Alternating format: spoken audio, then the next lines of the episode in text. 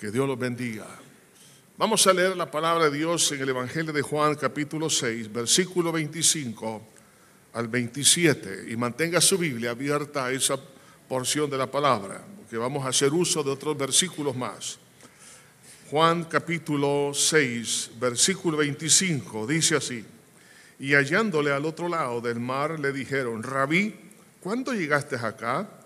Respondió Jesús y les dijo, de cierto, de cierto os digo que me buscáis, no porque habéis visto las señales, sino porque comisteis el pan y os saciasteis. Trabajad no por la comida que perece, sino por la comida que a vida eterna permanece, la cual el Hijo del Hombre os dará, porque a éste señaló Dios el Padre. En el último mensaje estuvimos hablando acerca del milagro cuando Jesús caminó sobre las aguas, los discípulos en medio del mar. A esa altura los discípulos no habían comprendido que lo que Cristo había hecho anteriormente sobre el milagro y la multiplicación de los panes y los peces era para que entendieran la naturaleza divina de Jesús. Ahora el Señor quiere que los discípulos tengan una cristología, es decir, una doctrina correcta acerca de Él. ¿Por qué razón? Porque al poder conocer la doctrina, saber quién es Jesús y qué es lo que Él ha hecho, entonces podríamos llegar a decir lo que dijo Pedro, no tengo oro ni plata, pero lo que tengo te doy. En el nombre de Jesucristo de Nazaret, levántate y anda. Nosotros no podemos echar mano del poder de Dios si no podemos entender quién es Jesús y cuál es su obra. Vemos ahí a Pedro diciendo, no tengo estos recursos humanos, pero tengo el recurso divino del conocimiento de la persona de Cristo y por ende entonces el Espíritu Santo, pero ese milagro en ese cojo. Jesús dijo también, toda potestad me da en el cielo y en la tierra, por tanto, id y hacer discípulos. Si conozco la grandeza de Cristo, podré hacer la obra misionera. Podré entonces avanzar, ganar almas, en fin, hacer todo lo que Dios nos ha mandado hacer. Pero si no conozco esa doctrina fundamental, cardinal, que es la columna vertebral del Evangelio, no podemos caminar, no podremos hacer nada eficazmente. Por eso Jesús quería que los discípulos entendieran que Él era Dios hecho carne. Pero no solamente ellos, sino que la multitud, ahora nos vamos a enfocar en la multitud que le seguía. Es decir, se congregaban donde Jesús enseñaba y predicaba. En esos lugares Jesús los sanaba. Eran miles de miles de hombres y mujeres que eran sanados. Eh, Jesús echaba fuera demonios de miles de personas, hacía milagros extraordinarios y una congregación que lo seguía donde quiera que él iba. La pregunta es, ¿eran todos ellos seguidores de Cristo?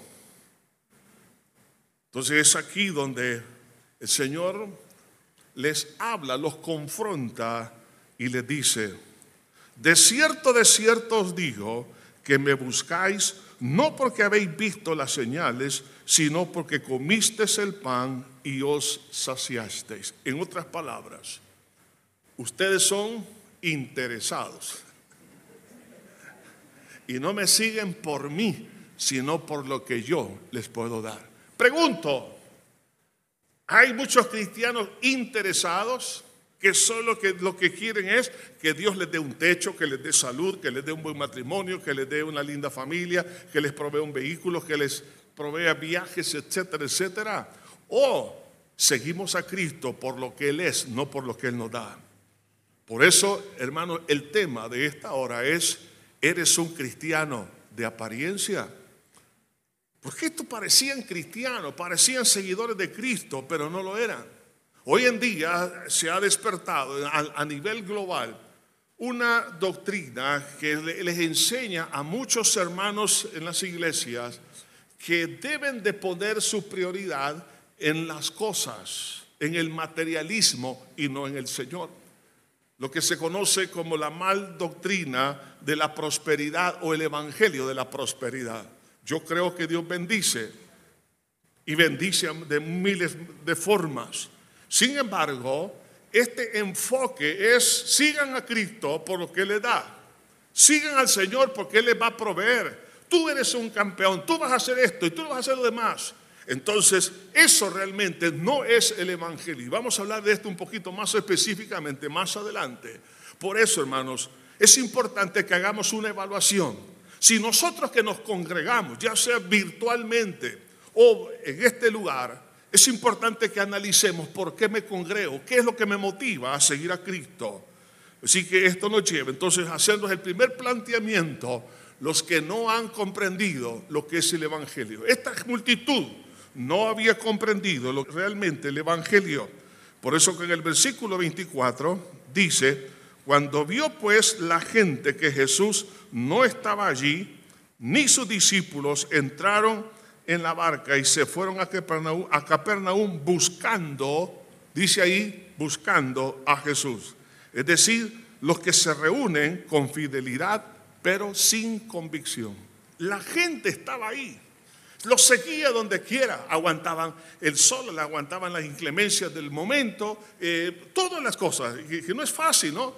Estar todo el día siguiendo a Cristo, decía, eh, esta gente es maravillosa, esta gente es cristiana, hay miles de miles que se congregan en los templos hoy en día, en las distintas iglesias en el mundo. La pregunta es, ¿son interesados o son cristianos? Son gente que va por un milagro, por una sanidad, porque saben que Dios opera hoy en día, pero no siguen a Cristo. Entonces los que, los que se reúnen con fidelidad son muchos, pero no tienen convicción. De hecho, hay muchas religiones que congregan a miles, pero no tienen la convicción de quién es Jesús. En segundo lugar, los que no han entendido que la bondad de Dios en suplir las necesidades no es sinónimo de salvación. No es sinónimo el hecho de que Dios haya hecho muchos milagros, en este caso la multiplicación de panes y miles de milagros que Jesús hizo, no significa que si Dios me bendice en alguna área, no significa que soy salvo. Hoy eh, algunos lo están viendo como sinónimo. Si Dios me bendice es porque soy hijo de Dios. Pues Dios bendice hasta a los malos también y a los inconversos, a los, a los blasfemos. Dios bendice. Eh, eh, usted me va a decir, ¿cómo está diciendo eso? Claro que sí, hasta los ateos. Dice la Biblia que Dios hace salir el sol sobre malos y buenos, injustos y justos. Esta mañana hemos visto la maravilla del sol, de un amanecer, y también despertaron aquellos que hacen maldad, como aquellos que no hacen maldad. Dios hace caer la lluvia sobre todos en la tierra y sobre, han sido bendecidos las propiedades, los terrenos, el, campo, la agricultura, aún de personas que no conocen a Cristo y son hasta blasfemos. ¿Pero por qué? Porque Dios es bueno y bendice a todos. Ahora, ¿significa eso que son cristianos? No. ¿Son seguidores de Cristo? No.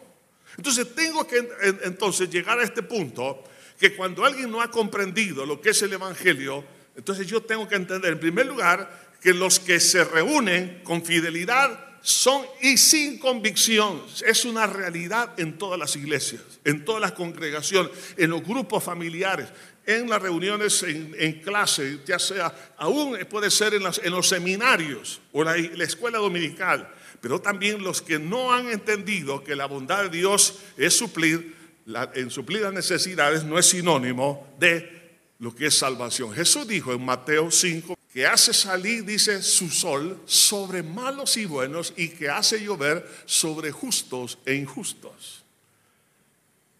Así que quitémonos esa idea si alguien recibe una sanidad por parte de Dios, ¿significa que es salvo? No.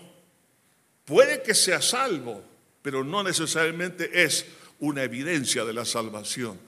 Además de eso, los que no han entendido que la bondad de Dios en entregarse a sí mismo es lo que nos salva, no lo que puedo yo hacer.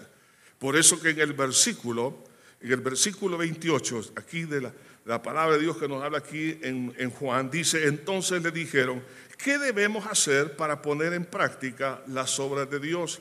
Jesús respondió Jesús y les dijo, esta es la obra de Dios, que creáis en el que Él ha enviado.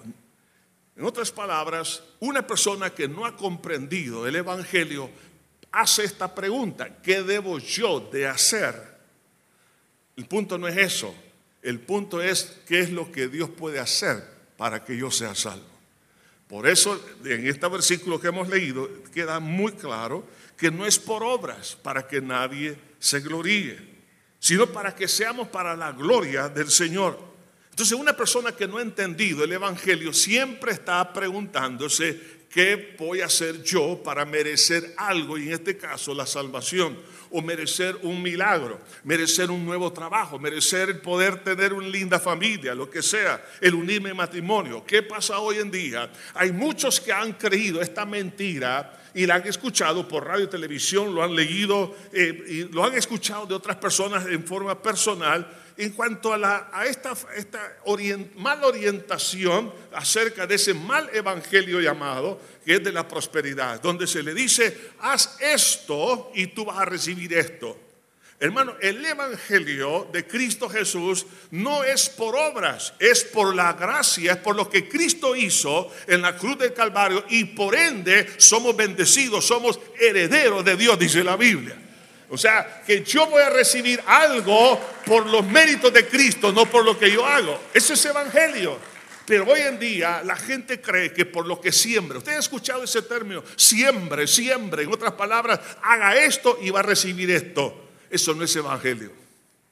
Si voy a hacer algo por alguien, lo voy a hacer por amor a la persona o por amor a la obra de Dios, pero no para merecer un milagro.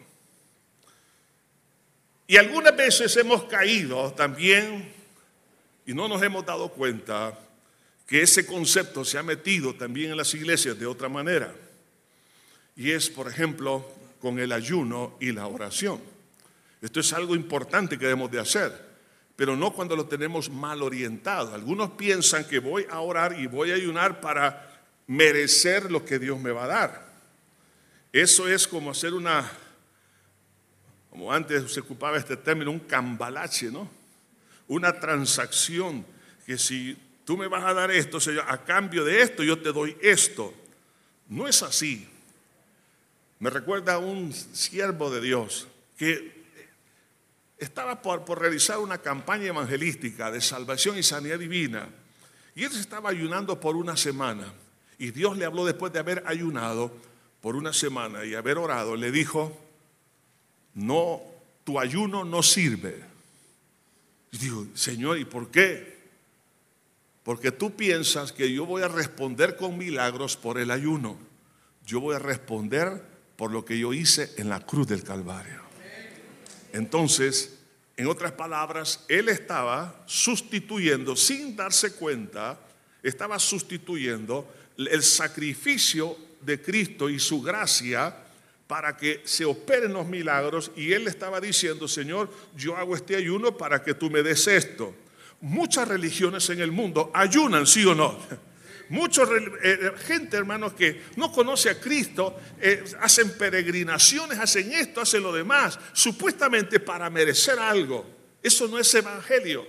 Entonces el Señor, entonces, cuando le ministró a este siervo de Dios, él dijo, Señor, perdóname porque el ayuno que es bueno y la oración que es buena y tú mandas que lo hagamos, pero lo estaba haciendo con un mal propósito. Usted y yo tenemos que ayunar y orar, pero con este, con este enfoque. Señor, voy a tomar este tiempo para abrir mi corazón, para que tú ministres a mi corazón, para que tú hagas lo que tengas que hacer y para que tú, Señor, te puedas glorificar en mi vida y glorificarte en otras personas. Señor, voy a ayunar con un propósito distinto, no para merecer lo que tú me vas a dar.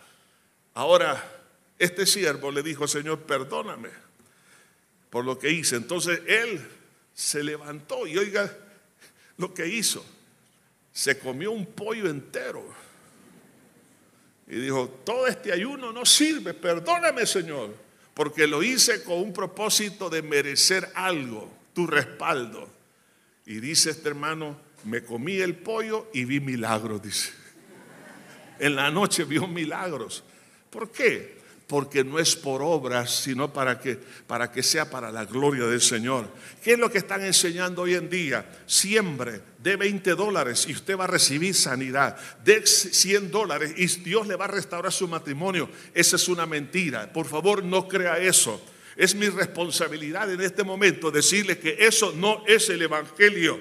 El Evangelio es por la gracia de mi Señor Jesucristo, por medio de su obra en la cruz del Calvario. No voy a sustituir el sacrificio de Cristo por lo que yo puedo hacer. Eso es una aberración.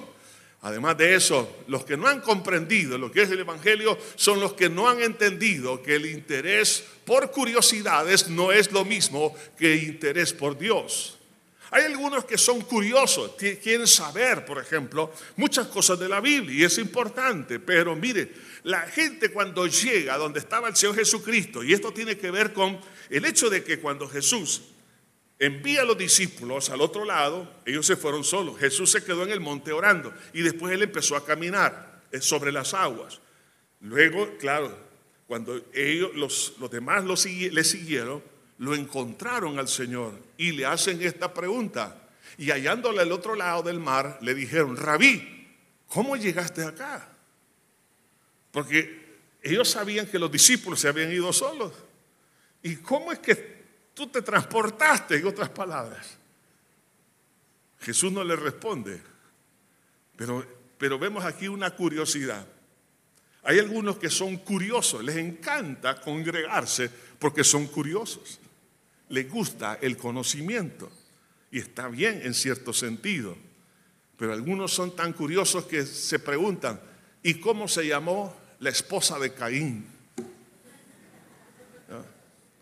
Eh, eh, quieren saber de muchas cosas, está bien el querer conocer, pero eso no significa el poder tener interés por Dios. Ellos estaban curiosos por saber cómo se transportó, pero no querían conocerlo a Él. Eso es lo que quiero llegar a este punto es, hay muchos que estudian la palabra y aún en seminario, en las, en, las clases de discipulado, vienen a las congregaciones porque quieren saber algo más, quieren conocer, pero no tanto conocer a Cristo, sino conocer más de lo que dice la Biblia. Eso no significa que la persona es salva. Además de eso, esto nos lleva entonces a considerar las características del que no comprende el Evangelio cuando es confrontado. Entonces Jesús los confronta y les dice, de cierto, de cierto os digo, que me buscáis no porque habéis visto las señales, sino porque comisteis el pan y os saciaste. Jesús los confronta. Y en esa confrontación vemos aquí que no le interesa a estas personas conocer la verdad del Evangelio. No les interesa conocer la verdad que es Cristo Jesús. Respondió Jesús y les dijo, de cierto, de cierto os digo que me buscáis no porque habéis visto las señales. ¿Qué significa eso? Ustedes no me buscan porque mis atributos divinos fueron manifestados cuando multipliqué los panes y los peces, cuando caminé sobre el mar. No me buscan ustedes porque yo soy Dios hecho carne. Ustedes me buscan por las bendiciones. Hay muchos que son así, interesados. Señor, dame esto, dame lo demás. Señor, te pido esto, te pido lo demás. Y claro, como Dios es bueno, también Él bendice. Nos provee trabajo, nos provee el sol, nos provee la lluvia. Ahora, una persona que cuando es confrontada con la verdad, entonces en el fondo lo que le interesa son las añadiduras y no la persona de Dios o de Cristo. Además, su interés es por sus necesidades que éstas sean suplidas. Eso es lo que le interesa. Yo lo que quiero es que Dios me restaure mi matrimonio, yo quiero que Dios me bendiga en esta área, yo quiero que Dios me ayude en todas estas cosas.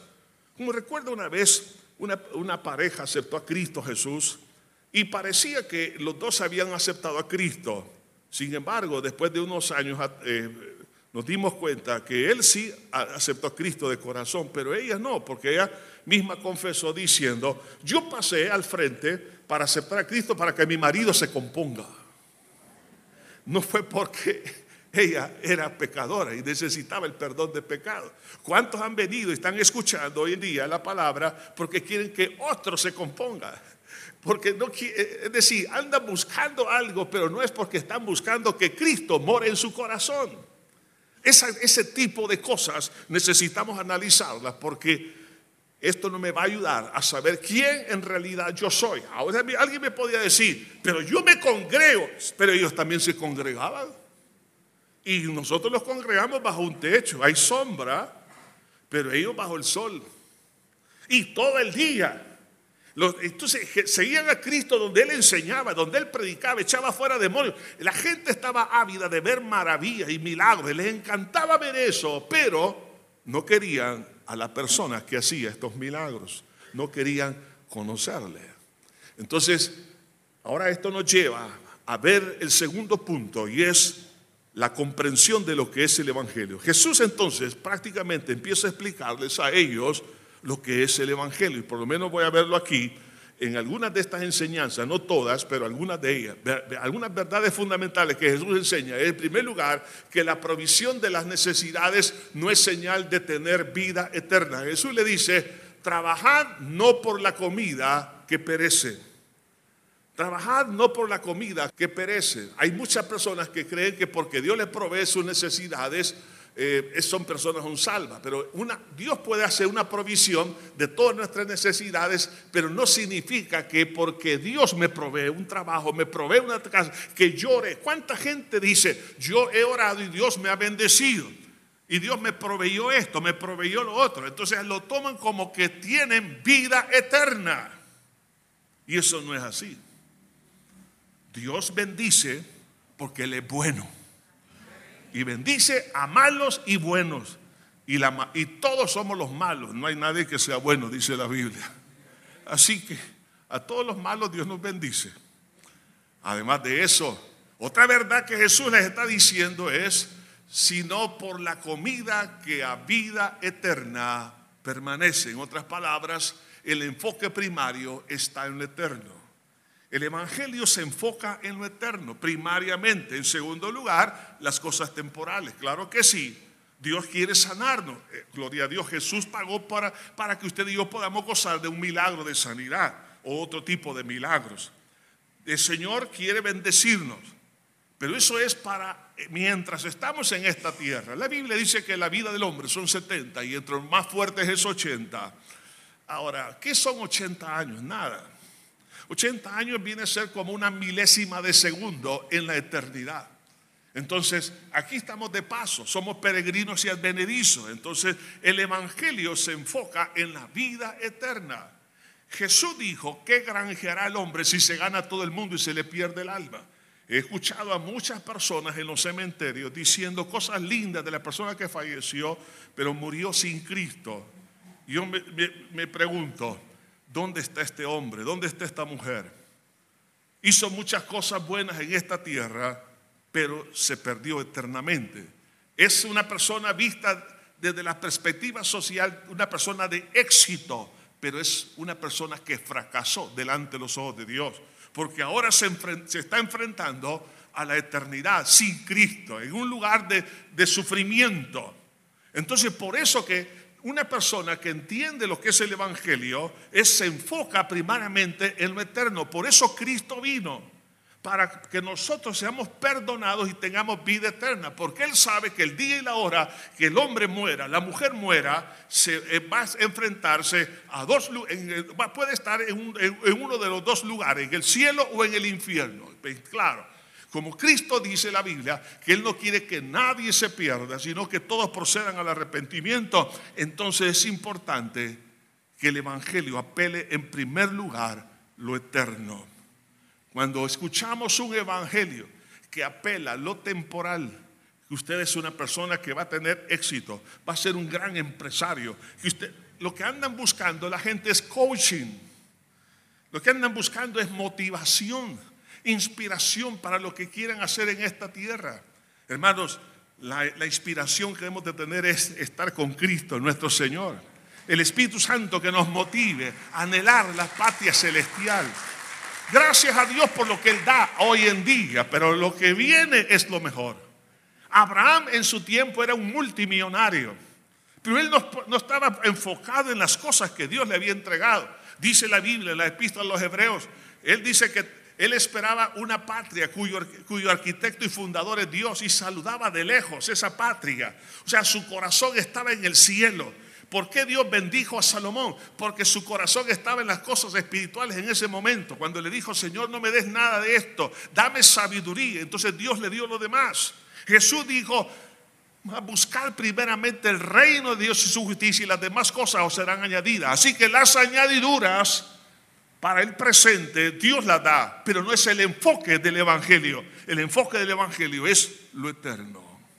En, segundo, en tercer lugar, la salvación procede únicamente del Señor Jesús. Y Jesús dice, la cual el Hijo del Hombre os dará, porque a este señaló Dios el Padre. La salvación no es algo que usted y yo podemos procurar. Yo no puedo ser salvo por lo que yo puedo hacer soy salvo por lo que Cristo hizo por mí. Entonces, el, Evangelio, en, esencia, es realmente, es Cristo, es Dios, en, Dios nace la salvación. Por eso que en Apocalipsis capítulo 7, los que, los que están de vestiduras blancas dicen, a ti te pertenece la salvación. Es cierto, porque Dios la creó la salvación. No es una obra nuestra, es una obra de Dios. Por tanto, entonces el Evangelio debemos de entender que Cristo es el único que puede dar salvación. Porque dice, y dice el Señor, el Hijo del Hombre os dará. Es decir, Cristo mismo está diciendo, yo la voy a dar. ¿Por qué? Porque a este señaló Dios el Padre. Así que no ande pensando que la salvación puede venir si usted cambia de religión. La salvación no va a venir por sus obras. Haga obras porque usted ama a la gente, pero debemos de creer que la salvación es por lo que Cristo pagó por mí en la cruz del Calvario, porque yo no lo puedo pagar. A este señaló Dios el Padre, no a usted, no a mí, a Él, a Cristo Jesús. Así que el Evangelio así es. Y cuando alguien no ha comprendido el Evangelio, pues aunque esta gente pueda recibir milagros, se va a ir a condenación eterna. Otra verdad es creer en la obra de Cristo en la cruz que es para salvación. Entonces le dijeron, ¿Qué debemos hacer para poner en práctica la obras de Dios? ¿Se da cuenta? La persona religiosa piensa en términos de qué hacer. Los que, y estamos hablando de los que habían recibido milagros, de los que comieron de un pan que Jesús multiplicó. Respondió Jesús y les dijo, esta es la obra de Dios, que creáis en el que Él ha enviado. Lo que, ¿Qué es lo que pide Dios para que seamos salvos? Solo que creamos en lo que Él hizo en la cruz. Y por eso nosotros somos perdonados y tenemos salvación. En quinto lugar, el Señor Jesucristo dice aquí en Juan capítulo 6, versículo 30, le dijeron entonces, ¿qué señal pues haces tú para que veamos y te creamos? ¿Qué obra haces? Nuestros padres comieron el maná en el desierto como está escrito, pan del cielo le dio de comer. Y Jesús le dijo, de cierto, de cierto os digo, no es que dio Moisés el pan del cielo, mas mi Padre os ha dado el verdadero pan del cielo. Porque el pan de Dios es aquel que descendió del cielo y da vida al hombre. Jesús lo que está diciendo es que Él es el cumplimiento de la tipología del maná en el desierto. Así usted y yo estamos en este desierto, en esta vida, caminando. Estamos en, una, en una, etapa de, de tránsito. Pero aquí el Señor nos bendice, pero nos dice, mira hijo, mientras estés acá, yo te voy a dar el maná. Y ese maná, mientras estamos en vida, el maná se llama Cristo. No es que Moisés dio el pan, sino que yo soy el pan del cielo. Entonces me está diciendo que es el que me da vida. Así como el maná les dio sustento, le dio vida al pueblo de Israel, así es Cristo para nosotros. Él es el que nos da vida. Por eso que la quinta verdad es que la salvación en Cristo Jesús llena todos los vacíos del corazón. Esto es el Evangelio. Dice el Señor Jesucristo en el versículo 34 y le dijeron, Señor, danos siempre este pan. Jesús le dijo, yo soy el pan de vida. El que a mí viene nunca tendrá hambre y el que en mí cree no tendrá sed jamás. Me está diciendo que Él llena los vacíos, no tendrá hambre más y no tendrá sed. ¿Por qué? Porque está hablando de que el Evangelio de Cristo Jesús nos llena, nos satisface, nos da respuesta a todas las inquietudes que tiene el alma. Usted quizás se ha equivocado y pensó que el matrimonio o tener hijos o, o, lograr algunos éxitos en la vida lo iba a satisfacer. Pero eso no es cierto. Ninguna cosa de esta tierra puede llenar la demanda del alma. Por eso que algunos piensan mejor en, por ejemplo, irse del país, porque dicen que en otro país van a prosperar. Van a ese país, se mueven de, en dos, tres, cuatro, cinco países y termina a no sé a dónde, pero porque piensa que el hacer estos movimientos le va a traer satisfacción. Algunos se han casado hasta cuatro, cinco, seis, siete veces. Y Jesús le dijo a la mujer, Cinco maridos has tenido y el que ahora tiene no es tu marido. En otras palabras, si vuelves a tomar de esta agua, volverás a tener sed. En otras palabras, diciendo, ningún hombre va a llenar el vacío que solo Cristo puede llenar en una mujer y en un hombre. Usted no se case por, oiga esto, no se case por ser feliz. Cásese cuando ya sea feliz en Cristo Jesús, que es distinto. Entonces, si un hombre y una mujer son felices porque Cristo ha llenado su corazón, entonces esa demanda, porque eso crea que el hombre demanda a la mujer y viceversa, que lo haga feliz, esa es una aberración. Porque solo Cristo es el que dijo, el que de mí come nunca tendrá hambre y el que en mí cree no tendrá sed jamás. Así que no andemos buscando en las cosas ni en los hombres lo que solo Cristo puede llenar. Además de eso, la salvación se apropia por medio de la fe, por la propiciación, por nuestros pecados. Es decir, Cristo pagó. Fue propicio. Él pagó a precio de sangre y yo tengo que creerlo a través de la fe. Por eso, cuando habla aquí en estos términos, el que en mí dice, el que a mí viene no tendrá hambre y el que en mí cree no tendrá sed jamás. Es decir, el que se apropia por medio de la fe. Por eso la escritura dice en Juan 6, 36, mas os he dicho que aunque me habéis visto, oiga esto, no creéis. La multitud que vio que Cristo multiplicó los panes y los peces y ellos comieron, ellos vieron milagros tras milagros. Algunos dicen, si, si Dios hace milagros voy a creer. No es cierto. mire, ninguna congregación ha visto tantos milagros como esta, esta multitud. Eran miles, miles de miles de miles de miles. Milagros tras milagros. Durante un día, no se diga durante los tres años y medio que duró el ministerio del Señor. Sin embargo, no creían. Todo, dice el Señor, todo lo que el Padre me da, vendrá a mí. Y el que a mí viene, no le echo fuera porque el que descendió del cielo, no para hacer mi voluntad, sino la voluntad del que me envió. Y esta es la voluntad del Padre, el que me envió, que de todo lo que me diere, no pierda yo nada, sino que lo resucite en el día postrero. Y esta es la voluntad del que me ha enviado, que todo aquel que ve al Hijo y cree en Él, tenga vida eterna y yo le resucitaré en el día postrero, el que viene a mí ¿Cómo es que sucede este milagro? ¿Cómo es que se puede llegar a Cristo? Alguien puede decir, pero esta gente estaba viendo milagros, vivió en un ambiente de milagros, eran evidencias, sin embargo, no eran salvos. ¿Por qué? Es lo que dice el Señor, el que viene a mí. Entonces, aquí está las manifestaciones de ser un interesado y no seguidor del Señor Jesucristo. Una persona interesada, oiga esto, de la abundancia del corazón habla la boca. Dice aquí la escritura, y murmuraban entonces de él los judíos. Murmuraban.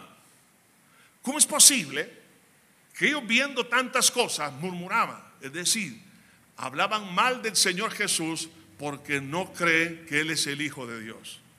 Una persona puede recibir tanta bondad de parte de Dios pero si no cree que Jesús es Dios hecho carne, el Hijo de Dios eso es, el Mesías, el Cristo, Emanuel, Dios con nosotros. Dice, murmuraban entonces los judíos porque habían dicho, yo soy el pan que descendió del cielo. En otras palabras, yo no soy de esta tierra. ¿Y qué decían ellos? ¿No es este Jesús el hijo de José, cuyo padre y madre nosotros conocemos? Lo colocaban a Jesús al nivel humano. Toda persona que coloca a Cristo a nivel humano no es cristiano, no es hijo de Dios. Hay religiones en este mundo y aquí en El Salvador, sectas en las cuales dicen que Jesús no es Dios. Cuando usted escucha eso, ellos no son seguidores de Cristo. En las religiones en, el, todo el mundo, por ejemplo, el Islam, el Islam no cree que Jesús es el Hijo de Dios. Lo cree como un profeta, es decir, como un hombre como cualquier profeta del Antiguo Testamento, pero no creen que es el Hijo de Dios, no creen que Dios tomó forma humana. Vemos el chintoísmo, vemos el budismo, vemos el hinduismo y cualquier religión sobre la faz de la tierra no ve a Cristo como Dios. Entonces lo ponen al nivel humano. No es este ¿No es, este, eh, ¿No es este Jesús el hijo de José, cuyo padre y madre nosotros conocemos? En otras palabras, Él es igual a nosotros. ¿Por qué lo voy a poner en, lugar, como, en una posición como que Dios? Entonces nos damos cuenta que una persona que tiene solamente intereses por la, para que Dios le bendiga, en primer lugar, no habla la doctrina correcta. Segundo, es una persona que coloca a Jesús en un nivel puramente humano. Y en tercer lugar, se burla de la iniciativa de Dios buscando al hombre para salvación. Dice el versículo, ¿cómo pues dice este? Del cielo he descendido. O sea que, ¿cómo puede entonces decir que Dios está tomando la iniciativa para rescatar al hombre? Sea, se burla. ¿Sino por qué? Porque ellos creen que por sus obras pueden merecer la salvación. Lo triste de todo esto, hermanos, que algunos no se dan cuenta que las religiones en sí no es otra cosa que un invento del diablo. ¿Para qué? Para que la gente se vaya por el camino ancho y no por el camino angosto. ¿Por qué es camino angosto? ¿Por qué es tan angosto? Porque solamente uno cabe, uno cabe ahí, que es Jesús, el Hijo de Dios. Él es el camino angosto. Solo es uno. En, en el camino ancho son miles de religiones miles de religiosos, pero en el camino angosto es Jesús y todos tenemos que ir en pos de Cristo. Ahora, hay alguna operación silenciosa para que se dé la salvación y tiene que ver con lo que el Espíritu Santo y la palabra hacen. Entonces nos damos cuenta aquí por esta porción de la palabra que el recibir milagros, recibir la alimentación, recibir la cobertura familiar, recibir cuantas cosas de que, que podemos recibir de Dios, no nos hace salvos. Tengamos cuidado con esto, porque algunos hasta se congregan fielmente a lo largo de los años y no son salvos. Ahora, ¿cómo es que se opera? ¿Cómo es que sucede esto? Gente ha vivido entre milagros. Pero para ser salvo se necesita dos operaciones silenciosas. Una es la atracción o convencimiento del Espíritu Santo. Jesús dijo, no murmuréis entre vosotros, ninguno puede venir a mí si el Padre que me envió lo atrajere. Es decir, es una una atracción preciosa del Espíritu de Dios. Es el Señor quien lo atrae. Es decir, habrá un impulso que el Señor le pone en su corazón. He escuchado a lo largo de los años algunas expresiones como esta. Pasé enfrente de la iglesia, aquí el templo, pero sentí algo que me atraía, que me decía que tengo que entrar a la iglesia. Otros eh, escuchando la radio o eh, eh, viendo por la televisión, el Señor me atrajo, me, impulsó a quedarme viendo mientras pasaba los canales de televisión. hay algo que me, hizo sentir que debería de escuchar esto. Eso es el Espíritu Santo atrayendo a la persona. Entonces el Espíritu Santo es el que atrae para convencimiento de pecado, de justicia y de juicio. Es decir, para convencerme que hay un problema en mí. Segundo, para convencerme que la obra de Cristo en la cruz de Calvario me justifica. Y en tercer lugar, para convencerme que Satanás ha sido vencido. Mi, mi archienemigo fue vencido. Entonces el Espíritu Santo me va a convencer de esto, pero también es la palabra de Dios la que me convence. Por eso Jesús dice aquí en versículo 45, escrito está en los profetas y será todos enseñados por Dios. Oiga esto, enseñados por Dios. Así que todo aquel que oyó al Padre y aprendió de él, viene a mí.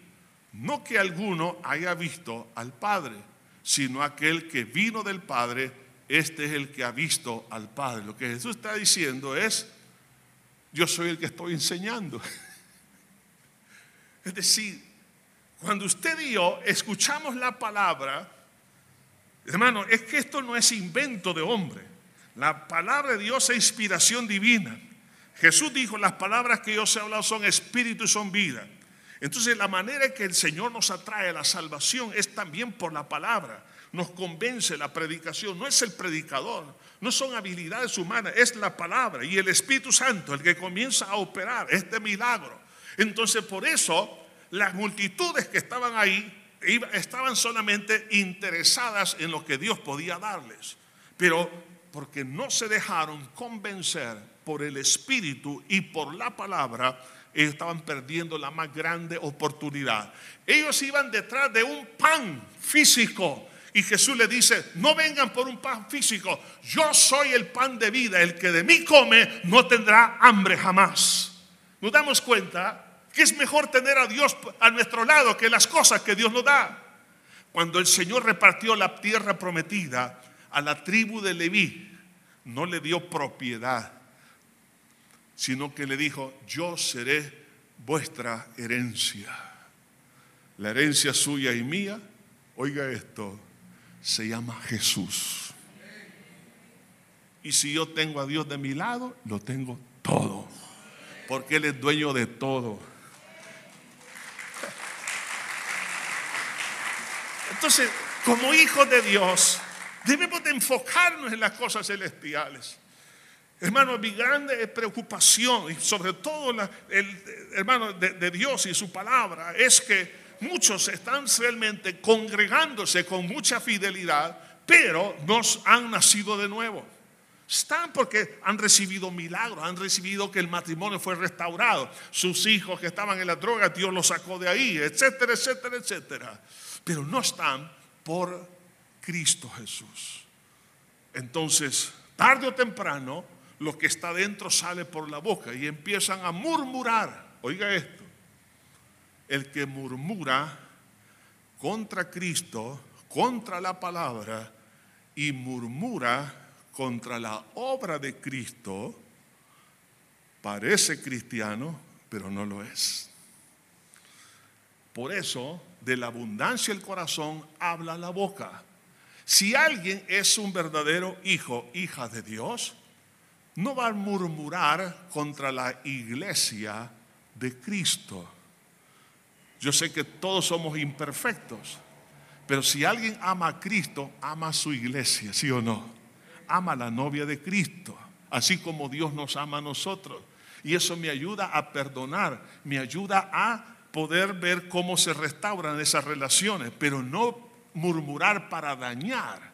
¿Cuánta gente está así en la tierra? Se congregan, son personas que tienen hasta ministerios, pero son murmuradores.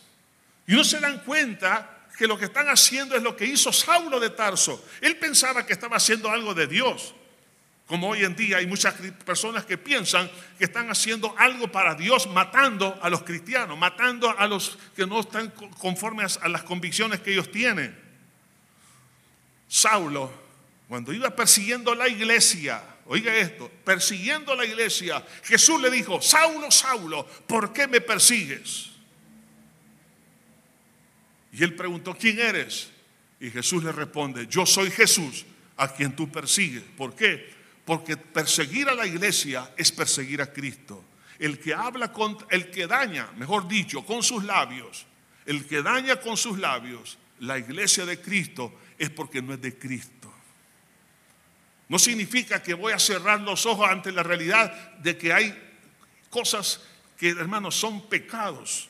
Hay imperfecciones, hay errores. Claro que sí, y eso lo sabemos todo.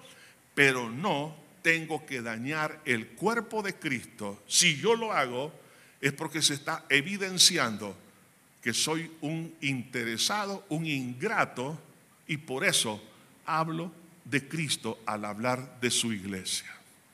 El que tenga oídos por oír, que oiga. Así que la respuesta al convencimiento de la palabra y del Espíritu Santo debe ser creer y apropiarse del pago en la muerte del Señor Jesucristo para salvación.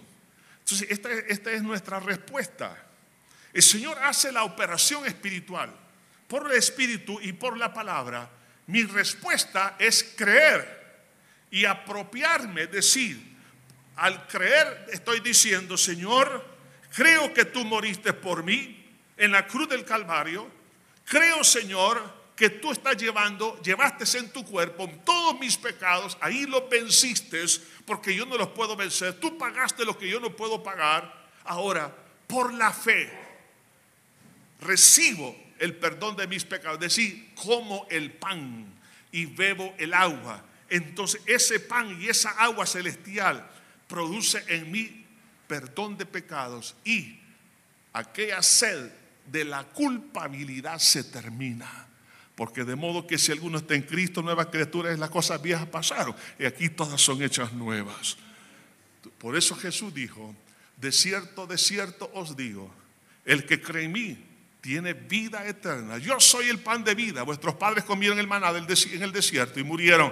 Este es el pan que descendió del cielo para que el, el que de él come, oiga esto, no muera. En otras palabras, ustedes, esta multitud interesada, que han comido, me imagino porque les encantó comer gratis. ¿A cuántos les gusta comer gratis? Estoy seguro que si alguien dice, te invito a comer, qué felicidad siente. Pero usted no invita para que otros vayan a comer, se siente triste. Ahora, el Señor dijo, miren, ustedes han, sido beneficiados, han sido bendecidos, pero ustedes van a morir eternamente. Pero el que, eh, el que de mí come nunca morirá eternamente. La gran diferencia, ¿no? ¿Cuáles son los resultados que vemos ahí?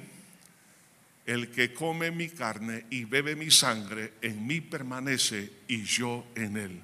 Es decir, se convierte en templo de Dios. Aquella persona que entiende el Evangelio se convierte en morada de Dios por su espíritu en nuestra vida. Entonces, esto es un milagro. No es una idea, no es una, una doctrina, sino que aquella doctrina del Evangelio hace que la presencia de Dios venga a vivir literalmente a mi vida. Que es el sello del Espíritu de Dios. Entonces Dios viviendo en mí, por eso dice la Biblia, Cristo en vosotros, la esperanza de gloria. Mayor es aquel que está en mí que aquel que en el mundo está. El que está en mí. Pedro dijo, lo que tengo te doy en el nombre de Jesucristo. Cuando usted y yo tenemos a Cristo morando en nosotros, es la garantía de nuestra salvación. Y otro resultado es, obtiene vida eterna. Dice, muy claro lo que el Señor nos dice ahí. Y dice, dice aquí la escritura, este es el pan que descendió del cielo. No como vuestros padres comieron el maná y murieron. El que come de este pan vivirá, vivirá. Está hablando de vida eterna. Así que esto es el Evangelio no es que Dios me bendiga y que Dios me provea. Así que por favor, hago un llamamiento a toda la iglesia, en todas partes, hasta donde llegue la señal de la radio la televisión, de las redes sociales. No ande creyendo en esa doctrina de la prosperidad. Esa es una mala interpretación. Eso no es otra cosa que las indulgencias evangélicas, como sucedió en la Edad Media cuando Tessel, allá en Alemania, empezó a, crear un sistema de recaudación de fondos para construir la Catedral de San Pedro allá en Roma, y otras catedrales, y también para financiar la guerra de los cruzados, este hombre llegó a inventarse esto, lo que son las indulgencias. Y era la idea era que cuando la gente lo creyó, oiga esto, no de creyendo estas cosas, que cuando la moneda tocaba el fondo del recipiente, el pecado le era perdonado. Así que, oiga esto, la gente quería ser perdonada de sus pecados, así que traían monedas tras monedas. Había dinero, claro que sí, porque la gente creyó esa mentira. Porque ellos necesitaban la expiación del pecado, querían el perdón de pecado, querían sentirse libres de la culpa. No es por las obras, oiga esto, no es por obras. No ande creyendo que usted debe de sembrar, tiene que traer este dinero para que Dios le dé esto. No, no es cierto. ¿Por qué voy a recibir la bendición de Dios? Porque Cristo pagó por mí en la cruz y por ese pago, por gracia, soy heredero de Dios y tengo las bendiciones de Dios, tengo la sanidad de Dios, tengo el perdón de pecados, tengo la restauración.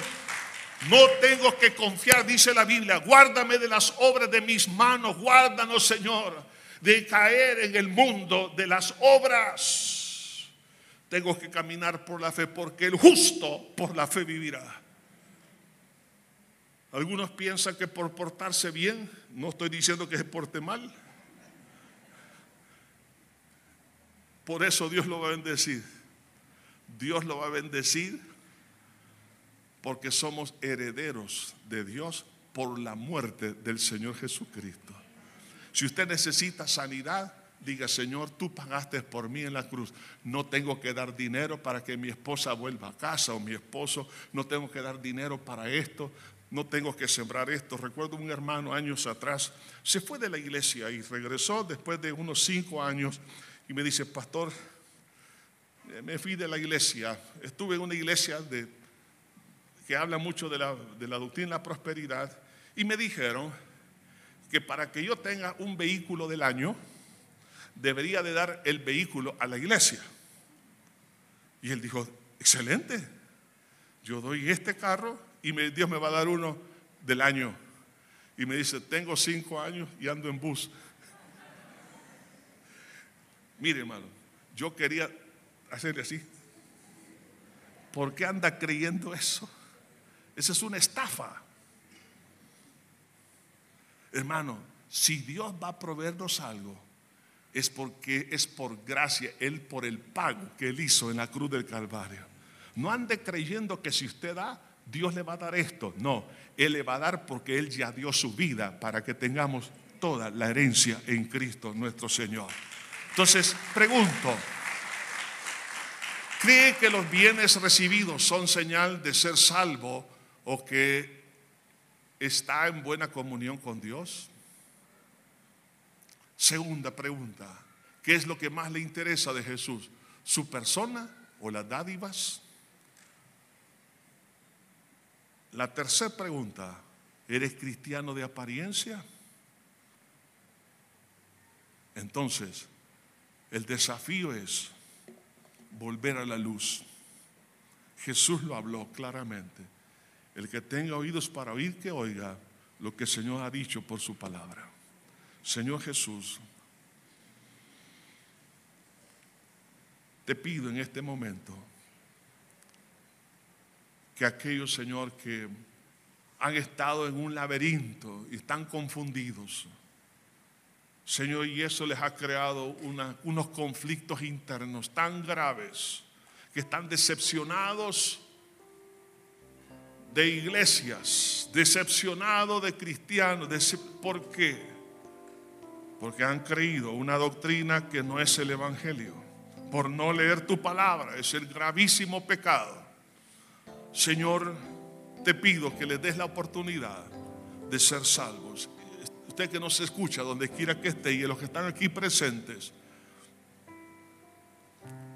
ahí donde está, lo único que tiene que hacer es pedirle perdón a Dios por, por haberle ofendido a Él con todos sus pecados. Y en segundo lugar, el creer que Cristo ya pagó para que usted sea perdonado y sea una hija, sea un hijo de Dios y por ende reciba las bendiciones que Él tiene para su vida. Pero eso son añadiduras. ¿Quisiera usted entregarle su vida a Cristo? ¿Se ha sentido decepcionado por las religiones? Claro que sí. Tiene que sentirse así. Porque eso no produce ningún beneficio espiritual, ni emocional, ni afectivo. Ahí donde está, diga conmigo esta oración en voz alta. Padre eterno que estás en los cielos, me arrepiento de todo corazón por haber pecado contra ti. Límpiame con tu sangre que derramaste en la cruz del Calvario. Soy pecador, no lo niego. Y me duele el haberte ofendido. Límpiame con tu sangre preciosa. Aquí estoy, Señor para que me santifiques. Porque quiero tener comunión contigo. Y no vengo a ti por dádivas. Vengo a ti porque te necesito a ti. Creo que resucitaste para justificarme. Porque por esa sangre soy perdonado. Y recibo como ese pan y bebo esa agua bendita de la doctrina del Evangelio, de tu obra en la cruz. La recibo, Señor. Gracias. Gracias. Siga orando con sus propias palabras. Señor, ahora te pido que toda la iglesia que ha estado caminando por las obras sin que se den cuenta, y piensan que ese es el Evangelio, Señor te pido que cada uno corrija. Y quizás algunos se preguntan, pero yo ya hice esto, ya hice lo otro, ya hice esto. ¿Y por qué no recibo? Porque está caminando por obras, por lo que hago, no por lo que Cristo ya hizo. Señor, nos apoyamos en lo que hacemos tenemos fe en lo que hacemos, no en lo que hiciste por nosotros. Señor, te pido que si hay algo de esto, Señor, en forma escondida en nuestros corazones, sácalo a luz y nos arrepentimos de corazón, Señor, por estos pecados. Es una ofensa muy grave porque estoy poniendo mis obras sobre tu obra. Es una aberración. Me estoy poniendo como un Cristo para mi vida, compitiendo contra el Cristo verdadero. Señor, perdona ese pecado, perdona esta iniquidad en Cristo Jesús. Amén y amén. Que Dios me lo bendiga, mis hermanos.